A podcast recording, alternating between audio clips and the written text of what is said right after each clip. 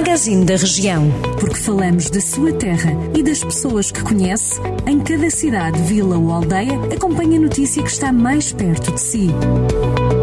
Magazine da Região. Edição de Ricardo Ferreira. A Câmara de Santa Combadão aprovou o orçamento para este ano de 2022, está avaliado em 19 milhões de euros. O documento contou com os votos contra da oposição PSD. O Executivo Socialista aposta na redução de impostos, como o IMI e o IRS. Também na conclusão de obras como o Centro Interpretativo do Estado Novo, o Parque Urbano da Cidade e a Marginal do Granjal.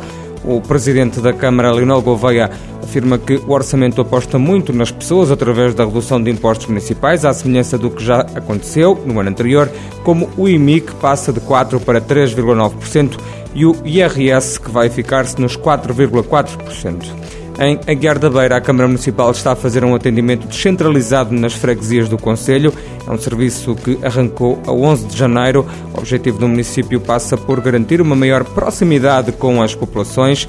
Em colaboração com as juntas de freguesia, um trabalhador da autarquia vai estar uma manhã por mês em cada uma das freguesias antes das agregações. No serviço de atendimento podem ser feitos vários serviços, como o pagamento da água. Está aberto das nove e meia da manhã ao meio-dia.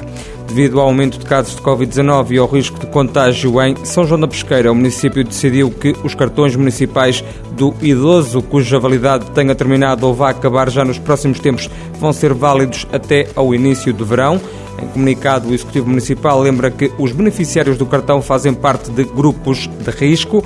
Para além disso, explica que a renovação do mesmo obriga a obter informações de serviços como a segurança social ou as finanças, o que pode levar a ajuntamentos potencialmente perigosos a que se junta a necessidade de deslocações desses idosos. Em Mangualda, a Biblioteca Municipal Dr. Alexandre Alves vai passar a disponibilizar aos utilizadores um serviço online que permite aceder a mais de 7 mil jornais e revistas de mais de 120 países e 60 idiomas de todo o mundo. A plataforma Press Reader pode ser acedida inscrevendo-se o leitor na Biblioteca Municipal.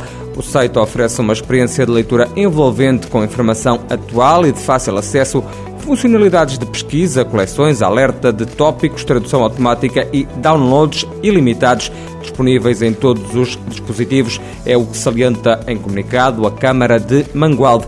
De saída, o Cineteatro Dr. Margado em Oliveira de Frades, que recebe a 5 e 6 de fevereiro a segunda edição da exposição e mercado de orquídeas, catos, suculentas e quilandecias. A mostra vai estar aberta das 10 às 6 da tarde e pretende expor no Conselho as melhores flores desta espécie. É uma iniciativa promovida pela autarquia local e pela Associação Portuguesa de Orquidofilia.